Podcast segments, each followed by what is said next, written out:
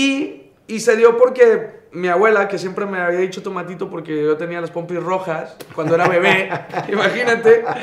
Ese es el secreto del Ese tomato. es el secreto, ese es el secreto. Mi abuela, que yo tenía las pompis rojas, me dijo una vez tomatito. Entonces, cuando mi primer programa de radio en la estación de Vallenata, yo cumplí años y me habló al aire y me dijo, felicidades tomatito, que cumples muchos años más. Y de ahí, Y no, cállate, no, abuela, qué oso. O sea, pues es que no era como ahora de que, a ver quién es, ¿verdad? Allá era, abre la línea y pues vamos a ver quién es, ¿sabes?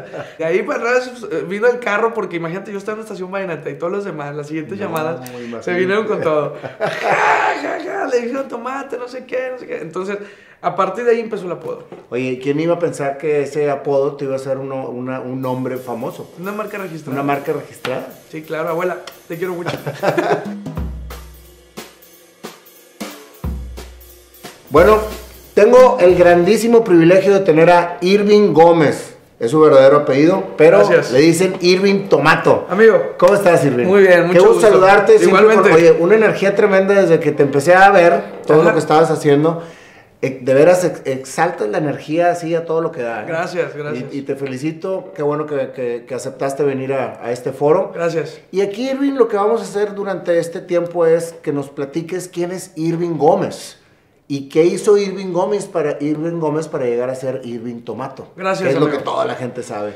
Pues estoy emocionado. Primero, primero gracias por invitarme. La verdad es que me siento, después de ver a todos tus invitados que has tenido aquí, me siento pequeño, ¿no? O sea, No, ¿cómo Yo voy, crees? yo voy así apenas en el camino, a comparación de todos los que has tenido aquí sentados. Cada quien tiene su grandeza. muchas gracias, Sí. muchas gracias. Platícanos, Irving, un poquito de tu historia. ¿Dónde naciste? ¿Cómo, cómo, cómo? Soy, soy regio, 100%, de Monterrey, Nuevo León. Nací en la Conchita, como la mitad de la ciudad. Mira, Eh, mi carrera como Irving Tomeiro, bueno, eh, yo creo que ya tenía 15 años yo de mi primer programa de radio en una estación vallenata. Yo eso lo hacía en las tardes, después de salir de secundaria y luego de prepa, ¿sabes? Toda mi prepa me la pasé yendo a la estación de radio. Yo no quería fiestas, yo no quería eh, salir con mis amigos, yo quería ir a esa estación de radio, me apasionaba estar ahí, ¿sabes? Ver cómo lo hacían los locutores los locutores que estaban ahí eran mis grandes maestros y lo han sido siempre. Yo creo que las tablas que tengo ahorita para expresarme y para decir lo que siento en un micrófono es gracias a todos esos locutores que yo tenía en ese momento. ¿de quién tienes el recuerdo así más fuerte? Lacho Pedraza, Lacho Pedraza. que, ¿cómo no? que fue una persona que en sus últimos años de, de estar en- en- al aire en el micrófono me compartió muchísimas experiencias y a él se le hacía muy chistoso que un niño de, de 15 años estuviera con él operándolo y hubiera tanta conexión, ¿sabes? Mm. Y, y fue uno de los grandes maestros que yo tuve y que, y que en paz descanse, ¿verdad? Porque hace Sí. algunos años murió y, y después, cuando yo le platiqué a mi papá que estaba trabajando con esta estación, me dijo, ¿estás trabajando con Lacho? ¡Wow! Yo lo escuchaba cuando estaba chavo. Todos lo escuchamos. Todos, lo ¿verdad? escuchamos. Todos. Era- Y entonces Lacho. Lacho me contaba tantas cosas que ahorita las, las guardo con mucho cariño y me decía tantas cosas. Me decía, Irving, el micrófono va aquí. Cuando quieres expresar algo te tienes que levantar. Cuando tú quieras decir algo, tú cierras los ojos, imagínatelo y la gente también lo va a imaginar. Y me enseñó la magia, ¿no? Del micrófono. Él es uno de mis, de mis grandes maestros.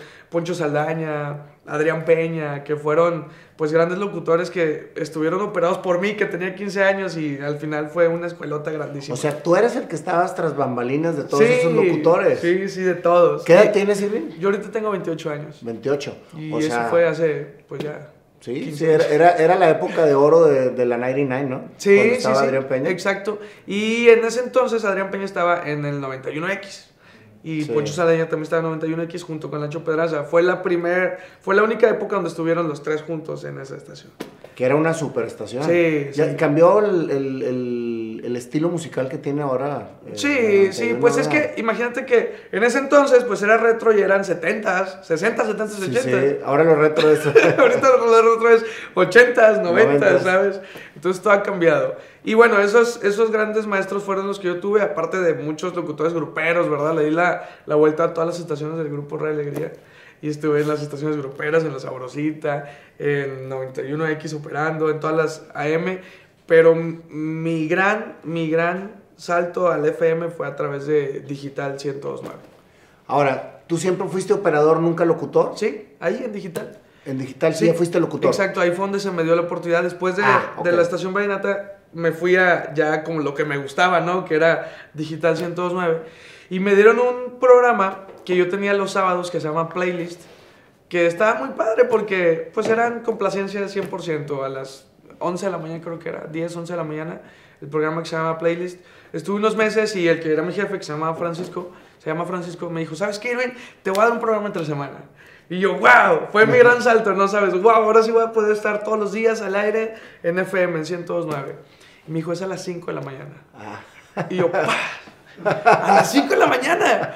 Mi hijo, estás bien chavo. Tienes 17 años. Claro que lo puedes hacer. A las 5 de la mañana. Vas a entrar- tú vas a abrir la estación con esa energía que siempre has transmitido. De 5 de la mañana a 7.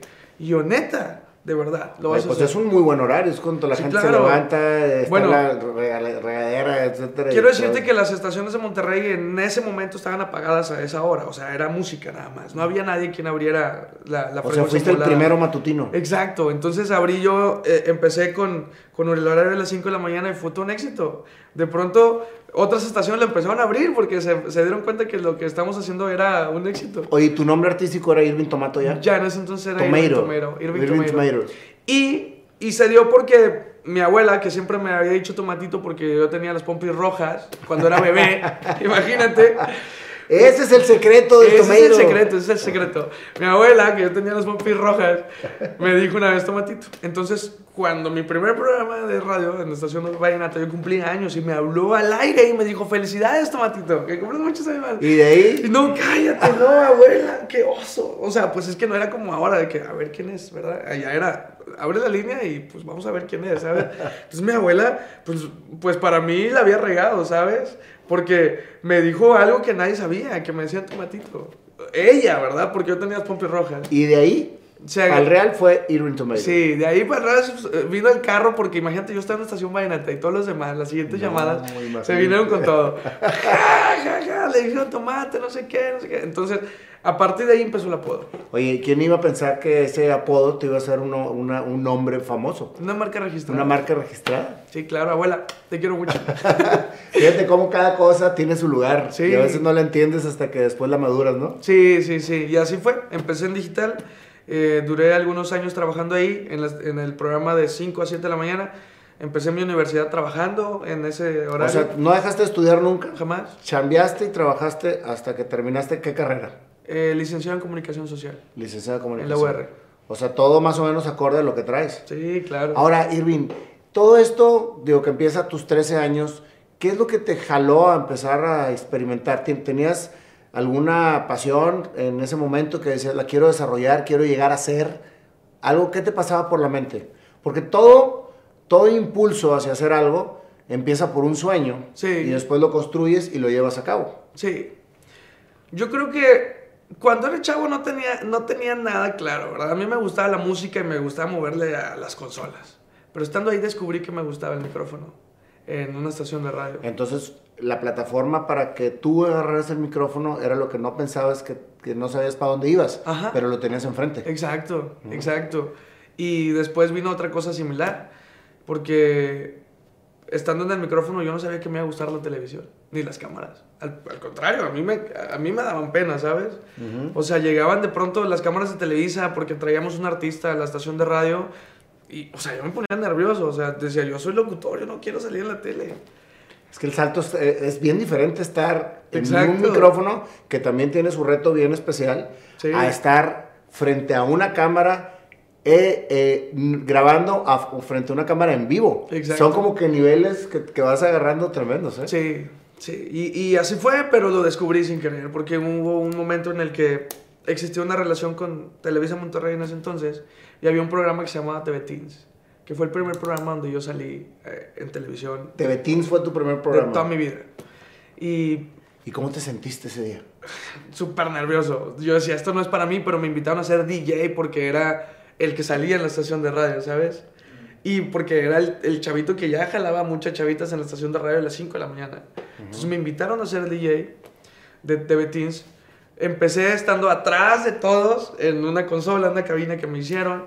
Y terminé el Y eso era parte, del- parte de, la, de la escenografía. Exacto, sí, yo era la escenografía, ¿sabes? El DJ que ponía música, ¿sabes? Eso empecé y terminé siendo uno de los titulares del programa de TV Teen, ¿sabes? Así junto con los chavos que conducíamos todos, ¿sabes? O sea que tú fuiste construyendo, como quien dice, tu pasión sobre el mundo artístico. Exacto. O sea, tu pasión me queda claro que es el mundo artístico. O sea, el llevar alegría a las personas, ¿no? Sí. ¿O cuál, ¿Cómo definirías tu pasión? Mi pasión es transmitir energía a las personas a través de una cámara y un micrófono. Y Oye, suena a misión de trabajo, de empresa. sí, ¿no? ¿No lo, tienes como, ¿No lo tienes como misión de tu empresa? No, pero déjame la nota. A través de un micrófono y una cámara. Exacto. Y, y- y yo creo que esa ha sido mi misión de, de- desde que comencé, ¿no? O sea, algo que me, que me encantó y decir, si yo estoy en el micrófono y si yo estoy en la cámara, tengo una misión en mi vida y es transmitir energía y buena vibra hacia todas las personas que quizá en ese momento lo necesitan o que les encanta verme porque yo se los transmito. Y entonces tengo como cometido mío jamás aparecer triste en televisión, jamás aparecer con problemas, jamás transmitir lo que traiga detrás, porque todos tenemos problemas en la vida, ¿sabes? Pero cuando se enciende el foco rojo de que estás al aire, mi sonrisa cambia y yo tengo que transmitir todo lo mejor de mí hacia la gente que me está viendo. Y eso es lo más importante. Esa es la vida, Irving.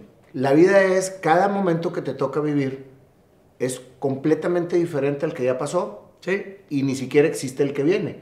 Entonces tú puedes llegar a sentarte aquí con todos los problemas del mundo y decir, estoy transmitiendo hacia el exterior energía positiva. Claro. Qué hermosa misión. Sí. Porque ahí la misión también se vuelve también parte de tu esencia en el momento en que vives la vida. Sí. Entonces estoy, pues ahorita me toca confrontar un problema en donde tengo que analizar cómo salir de él. Pero el problema ahí se va a quedar y en ese momento llega tu hijo, tu hija, tu esposa, o tu, o tu amigo.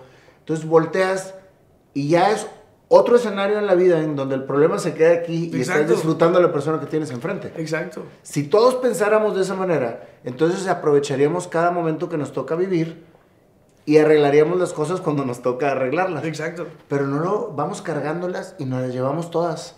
Y entonces los momentos que vives se vuelven opacos. Exacto. Entonces, fíjate qué padre eh, puede profundizar tu misión sobre lo que transmites todos los días para que nunca se te olvide. Que dices, oye, cuando yo estoy aquí, estoy aquí. Claro. Y siempre voy a estar de buena, de buena manera.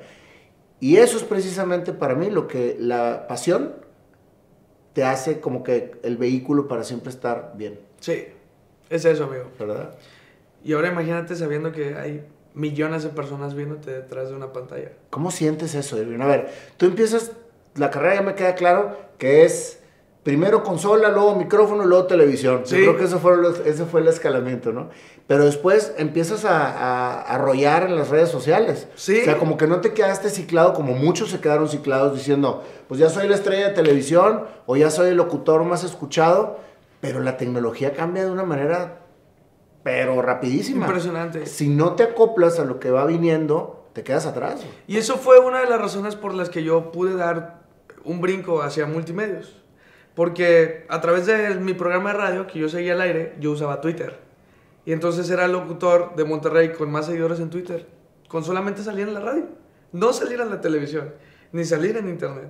Solamente saliendo en radio. Y era porque yo tenía demasiada interacción, porque yo lo quería y yo complacía a través de Twitter.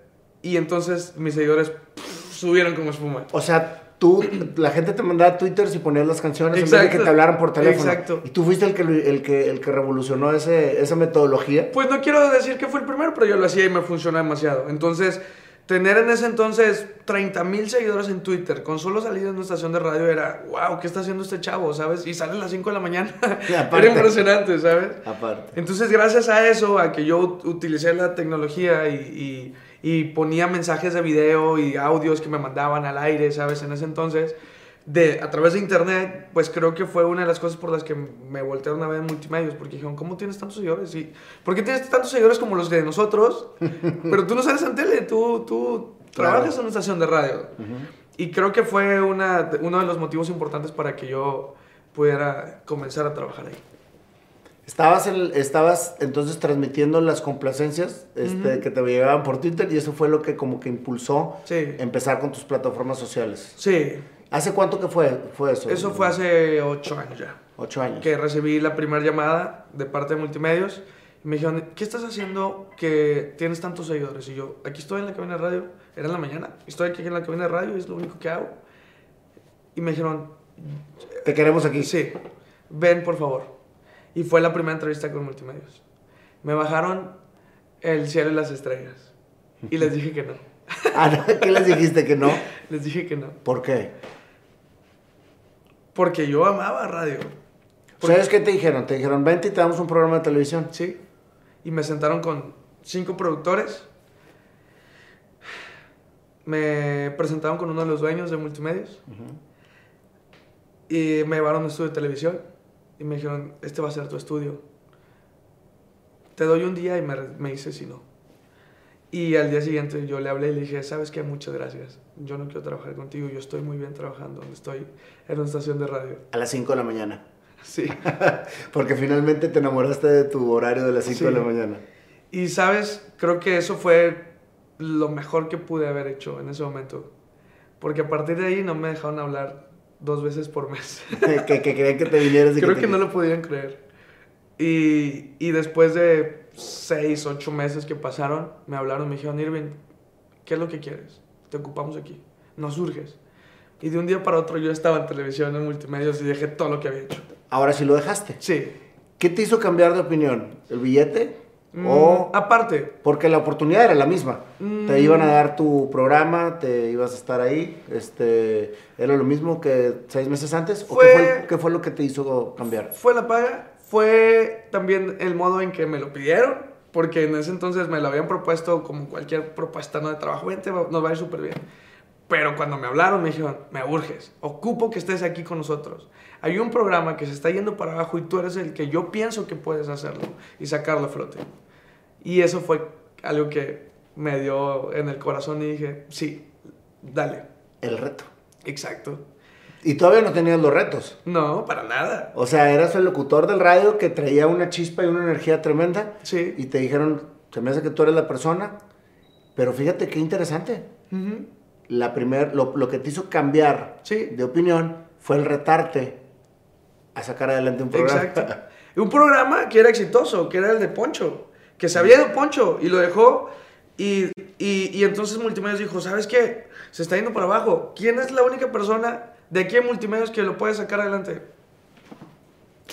¿Y cómo? ¿Y, cómo, Y me hablaron. ¿Y, cuál, y cuál, fue, cuál fue el nombre del programa que agarraste? Era PGB. Era, PGB. era el programa que, que Poncho hizo muy exitoso y se fue Poncho, ¿sabes? Y entonces llegué yo, lo retomé y se fue para arriba otra vez. Y eso es algo que lo puedo decir con mucho orgullo porque para mí fue una gran oportunidad de entrar a, a un programa de televisión increíblemente armado con, con tanta producción que ni siquiera yo me le creía, que tenía cuatro productores conmigo trabajando, que tenía un elenco de 60 personas, ¿sabes? De entre bailarines y, y talento que cantaba, wow, o sea, Sí, era superproducción. yo era un locutor que estaba solo en la cabina a las 5 de la mañana, me estaba yo solo operando. Y de repente de un día para otro, eso fue un miércoles, renuncié. Y al lunes siguiente yo ya estaba con 60 personas trabajando y yo era el que lo dirigía, ¿sabes? ¿Y qué edad tenías? 20 años. No, tenía 19 años. ¿Cuánta gente a los 19 años tiene un programa completo con una producción de 60 Wow. personas? O sea, lo que yo decía, wow, o sea, Poncho se tardó un chorro de tiempo para tener esto y a mí, pum, de un día para otro ya lo tengo. Y yo soy el que estoy aquí en, eh, en medio, ¿sabes? ¿Y quién Dirigiendo esto. suscitó esa oportunidad? Mauricio Latorre, No, tú. yo. O sea, a lo mejor si seis meses antes hubiese sido o te hubieras aceptado, no hubiera sido la misma oportunidad que como la que entraste seis meses después. Sí. Entonces ahí es donde cambia precisamente el tema de, no es lo que te están ofreciendo, es lo que estás viendo que puedes hacer. Sí. Y a partir de ahí comenzó una vida extraordinaria, un sueño que se estaba viviendo, que a lo mejor yo me había imaginado que podría hacerlo, pero no lo tenía claro. Y al momento que se dio la oportunidad, yo dije, esto es lo que yo, ¿Y ya te la creías? poquito a poquito me lo fui creyendo. Ahí este- me estás hablando ya de un momento, digo, con lo que me has platicado hasta ahorita, pues se fueron abriendo oportunidades conforme tu pasión, conforme todo lo que estabas haciendo, porque, porque todo lo que hacías lo hacías con mucha energía. Yo creo que ese es el punto, el punto más este, importante de, de tu éxito. Gracias. Pero en ese camino, Irving, ¿hubo tropiezos? ¿Hubo situaciones que te bajaran el ánimo o esa energía que estamos acostumbrados a verte? Porque no creo que no seas, que, que tengas tus momentitos de debilidad o de, o de tropiezo, o no los has tenido o los has cambiado, Irving. Hubo algo que no fue un tropiezo, pero fue algo nuevo para mí. Y fue que yo todos los proyectos a los que había participado, trabajado, desde que yo era niño, que tenía 13 años, yo siempre había sido como el principal, ¿sabes? O sea, en mi programa de radio yo era el principal. En los TV Teens yo terminé siendo uno de los titulares, ¿sabes? Junto con los chavos que, que, que trabajan ahí.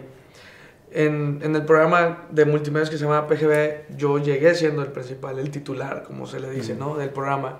Y de pronto me dicen, te vamos a dar otro programa que se llama Ya son las 4, pero ahora ya no va a ser en el canal 64, ya va a ser en multimedios. Ese fue un éxito más. Duró eh, cuatro meses, mm, seis meses mi temporada Ya son las 4. Después venía lo que yo sentí que fue lo peor que me había pasado, que fue quitarte un programa. Te quitaron ese, ese que, sí. te, que, te, que, te, pusieron a prueba de, de, de los cuatro. Ajá. Uh -huh. Y fue porque venían nuevos proyectos, porque se va a hacer un programa nuevo, porque no sabemos qué va a pasar contigo, porque quizá pues vas a ser parte del elenco, ya no vas a ser el principal del programa. ¿Y por qué pasó eso si estabas teniendo éxito en el 64? Porque me invitaron a trabajar en multimedios en el canal 12 entonces, porque la señal de alta visión se cerró. Se iba a ser repetido ahora y se iban a pasar otras cosas, entonces ya no se iba a producir para ese canal de televisión, ¿sabes? Entonces, ya acá estaba lleno. Ya acá estaba lleno. Ese era el problema. Vaya lección de vida, ¿no? Sí, entonces fue pum, un golpe. A ver, espérate, yo soy el principal y ahora, ¿qué voy a hacer? Y yo no supe qué iba a hacer hasta el día que se inició un nuevo programa. Y el día que se inició el nuevo programa, yo no era el titular y yo no era el principal. Y yo estaba en el público. Y entonces fue un...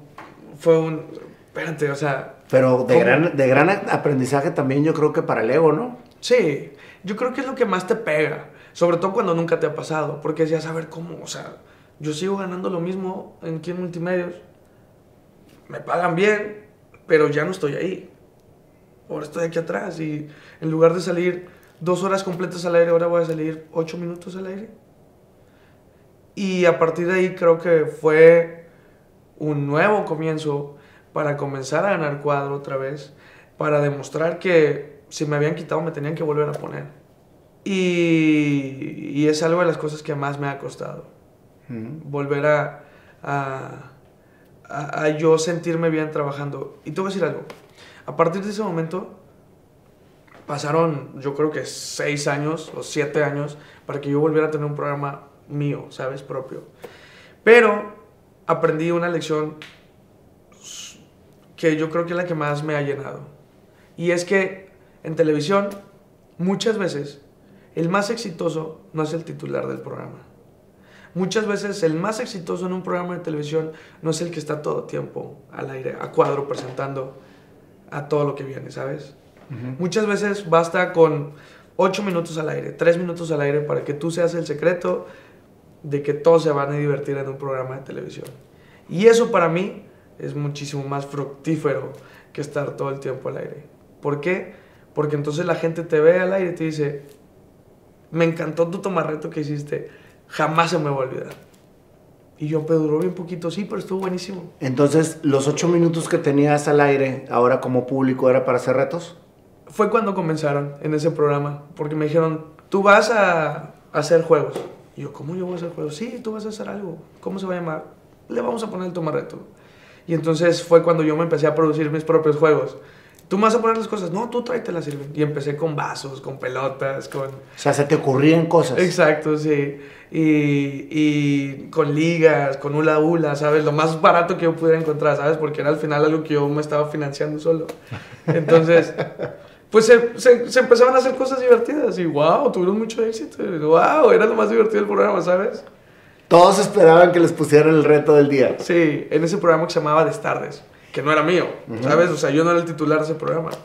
¿Y sabes quién era el titular? Mi novia, que ahora es mi esposa. No, de veras. Sí, ¿Cómo se van hilando todas las historias? sí, sí, sí. Fíjate, Irving, ¿qué hubiera sucedido si cuando te dicen ya no vas a ser el titular, no hubieras agarrado la oportunidad de lo que te están dando ahora en Canal 12? Y yo hubiera Porque- renunciado. Sí, porque así como te pusiste así con el- cuando te dijeron vente para acá y tú dijiste no, y esperaste seis meses para, para entrar, Sí. pudiste haber dicho, ah, ya no voy a ser titular.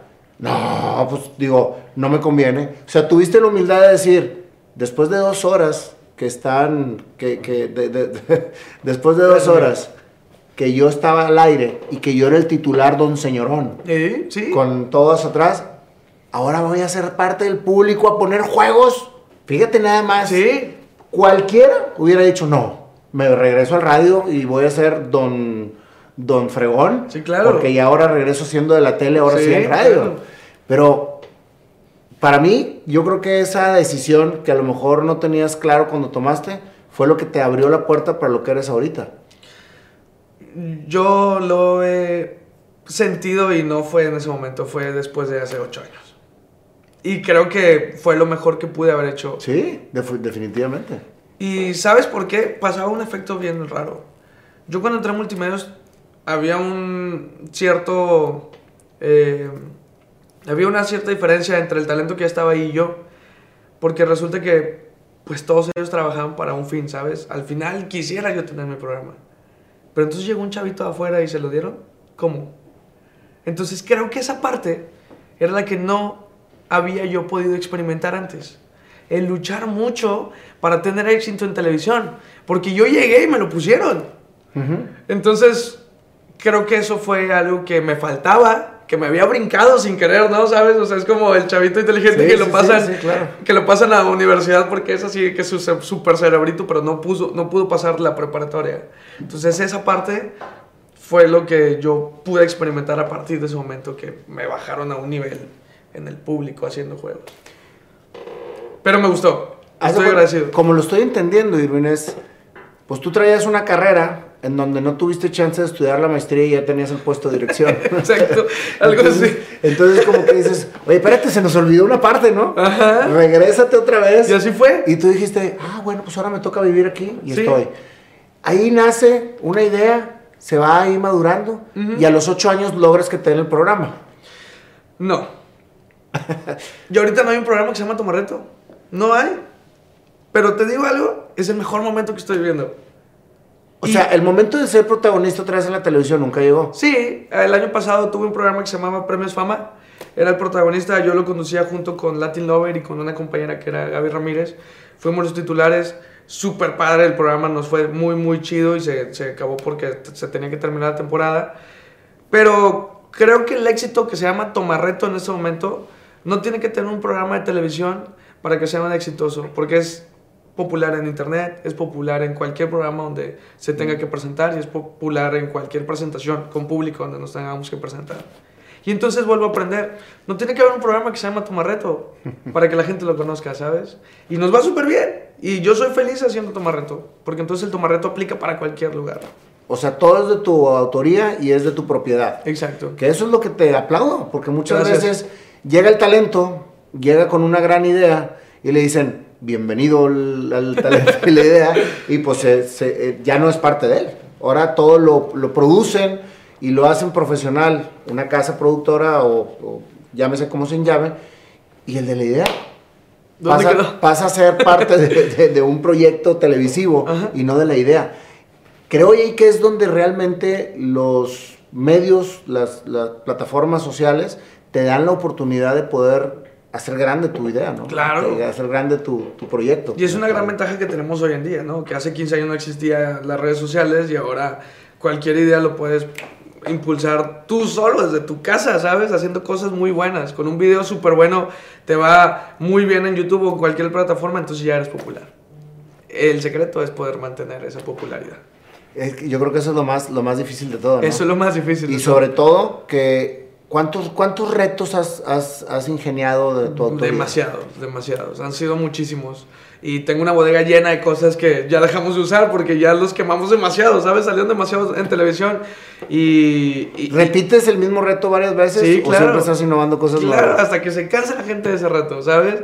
Porque si da risa lo tenemos que repetir. Y si dio risa esta semana, la próxima semana lo vamos a volver a repetir.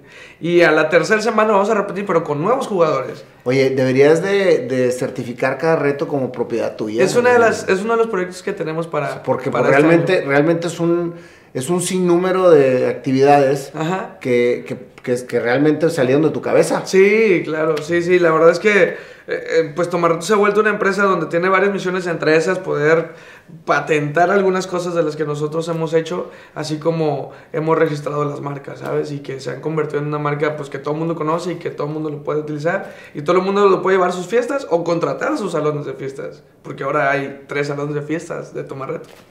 Directamente. Sí. Oye, también como adulto lo puedes este, contratar. Sí, claro, sí, sí, Sí. De hecho, el show del Tomarreto, que se presenta en todas las fiestas para todas las edades, también se presenta para fiestas de adultos, que aquí entre nos son las que mejor se ponen.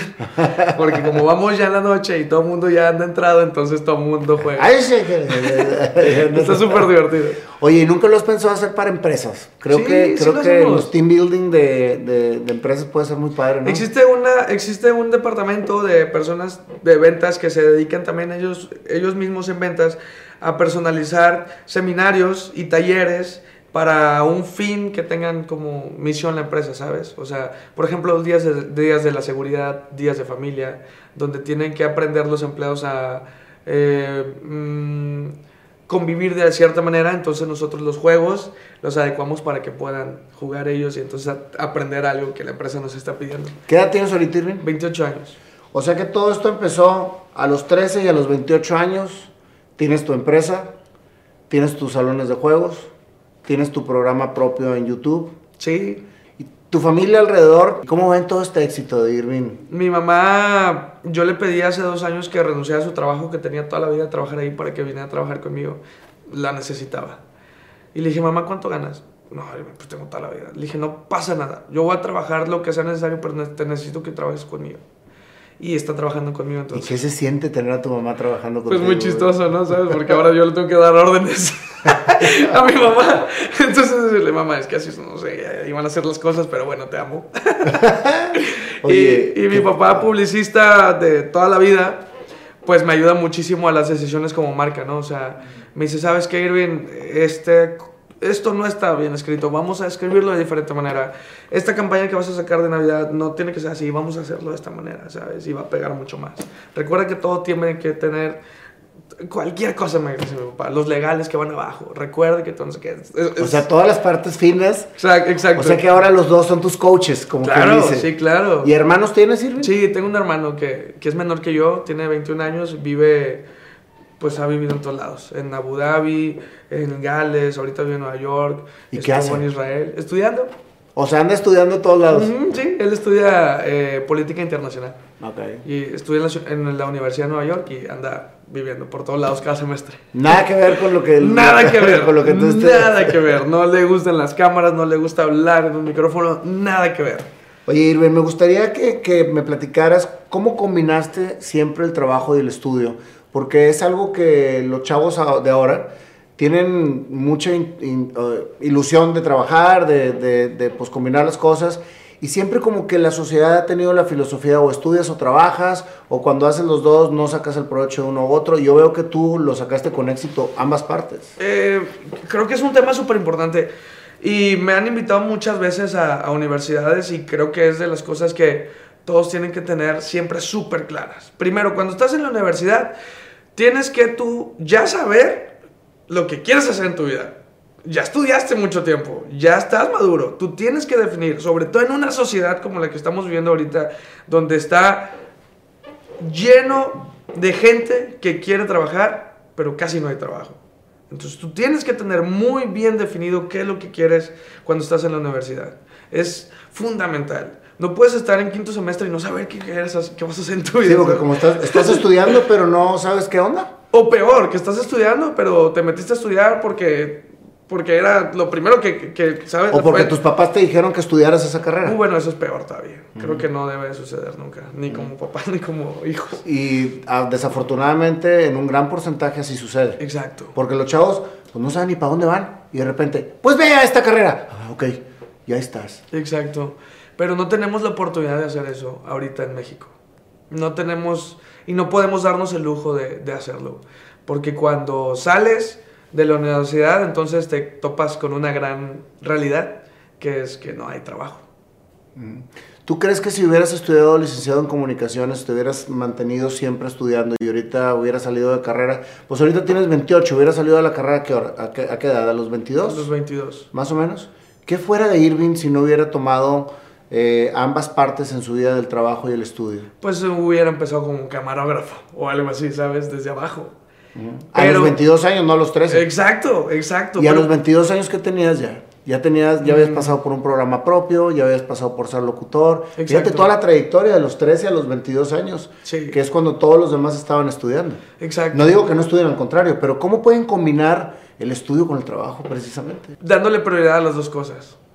O sea, ¿Cómo le puedes dar prioridad a las dos cosas? olvídate de fiestas, olvídate de tus gastos innecesarios, olvídate de tus tiempos libres acostado, ¿sabes? O haces tarea o estás trabajando.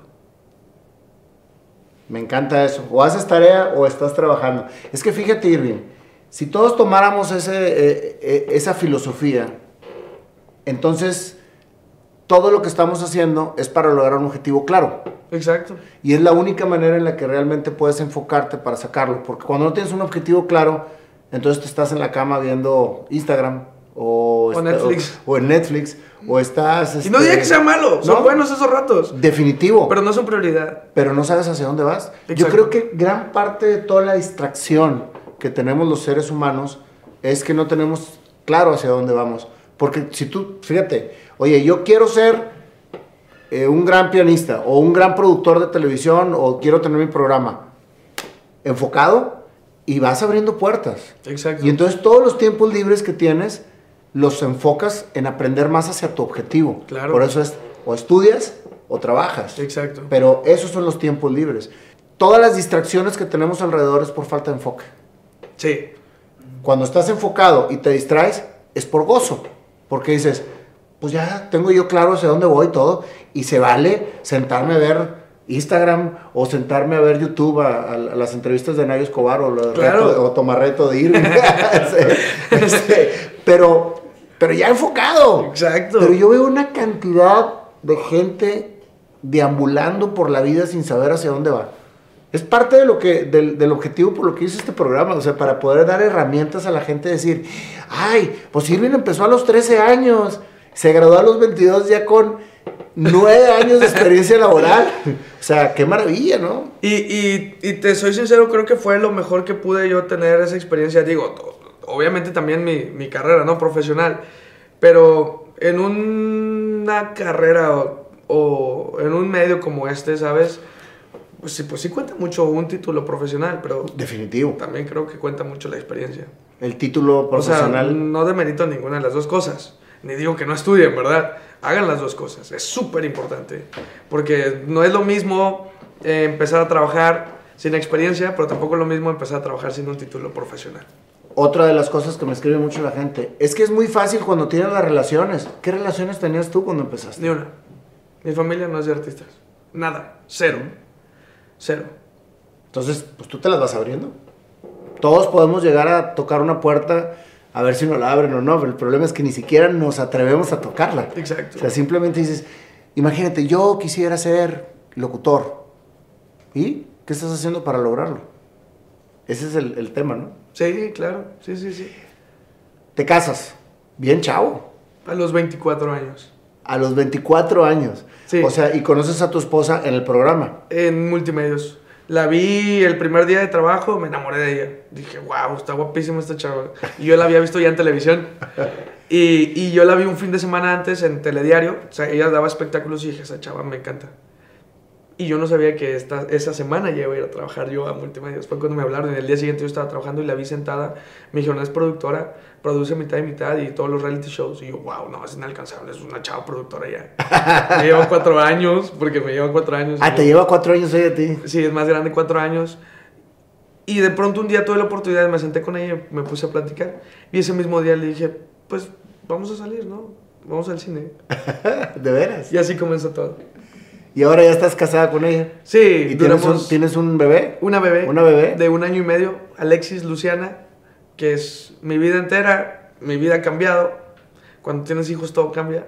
Y siendo chavo, más todavía. Porque dices, a ver, tengo 28 años, ya soy papá, ya no me puedo rajar, ya le tengo que dar, ¿sabes? A todo lo que sea necesario. Y creo que gracias a ella fue una motivación para que Tomarreto se convirtiera en una empresa y empezáramos a hacer lo grande que es Tomarreto ahora.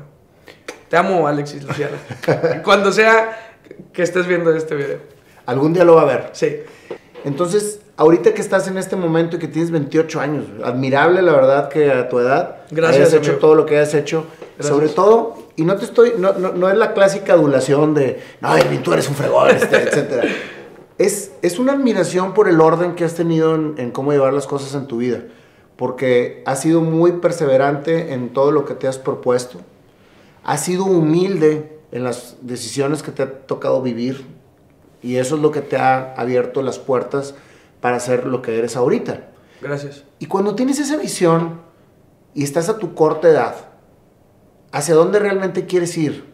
¿Cuál es ahora eh, la fortaleza de tu pasión? Tienes una hija, tienes a la mujer que amas, tienes la empresa que quieres y tienes 28 años.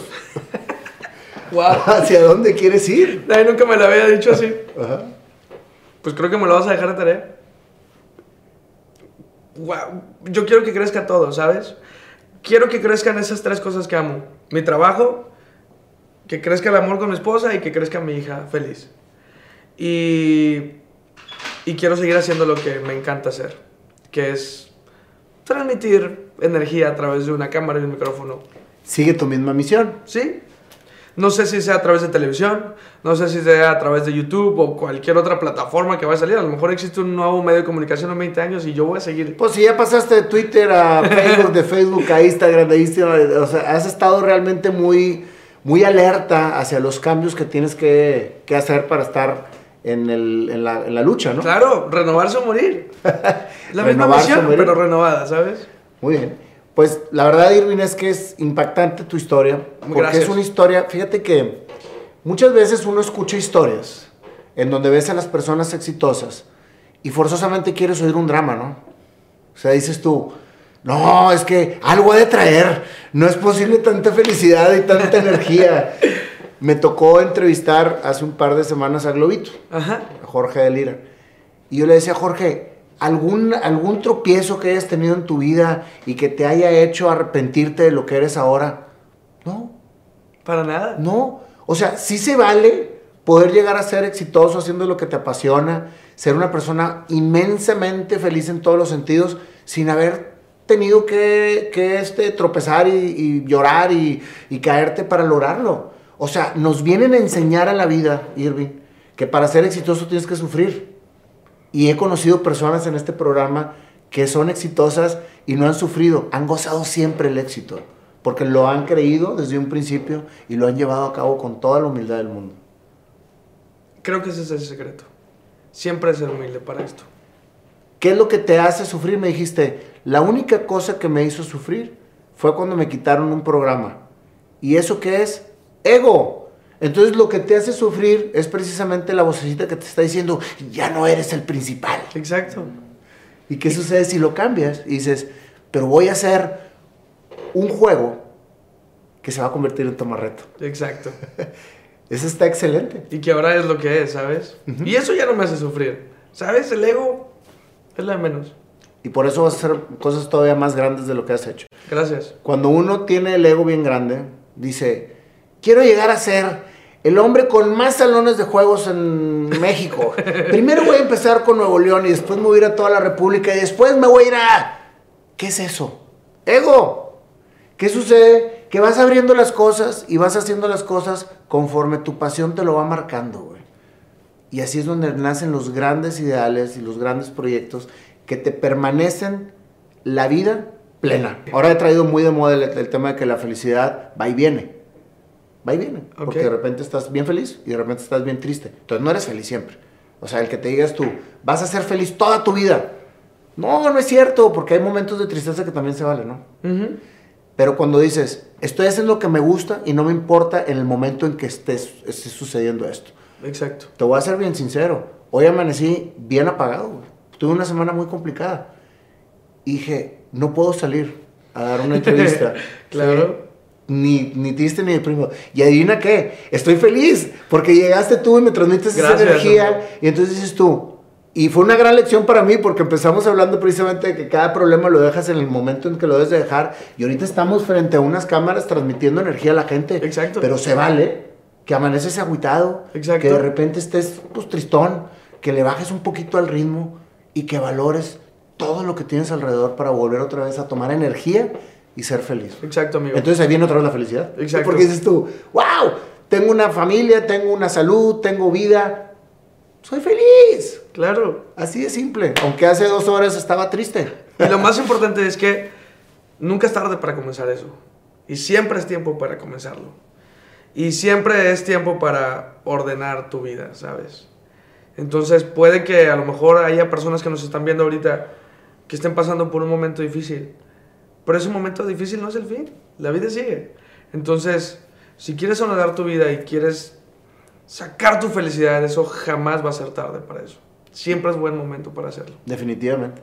Amigo. Acuérdate que uno activa el botón de la felicidad en el momento en que quiera activarlo. Exacto.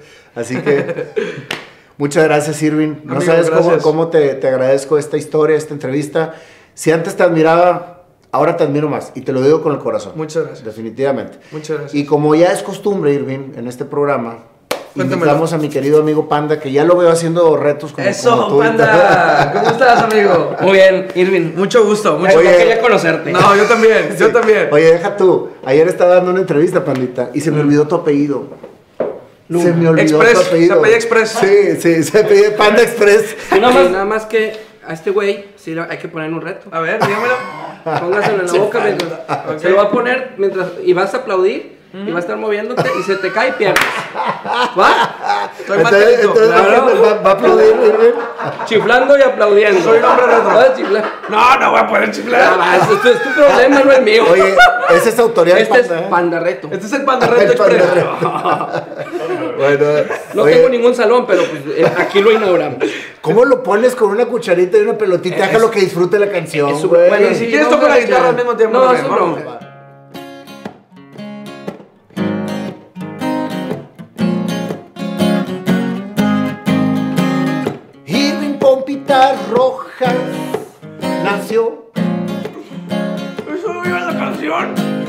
Su abuelita le puso tomatito.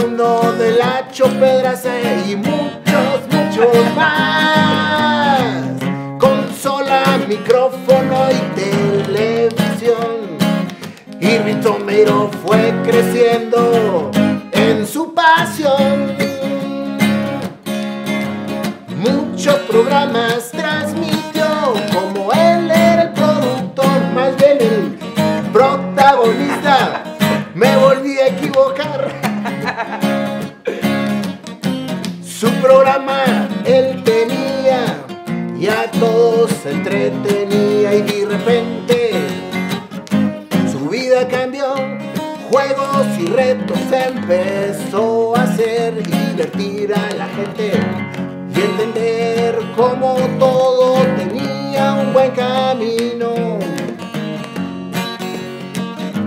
Así toma reto nació, creció, Irving está, Irving se casó, a una niña tuvo él. La familia, la vida, la pasión, la expresión y todo. Y ven, en él vivió y seguirá viviendo todo. Transmisión. Ocho minutos fueron el cambio para que Tomarrote naciera. Desde ahí todo trascendió. Y hasta su mamá trabajó en su empresa con él. Todo, todo está ahí. Última reflexión. Estudias o trabajas en vez de estar de huevón. Así. La vida soy real. Irving. Gracias, Irving, por estar aquí. Esta rola se acabó.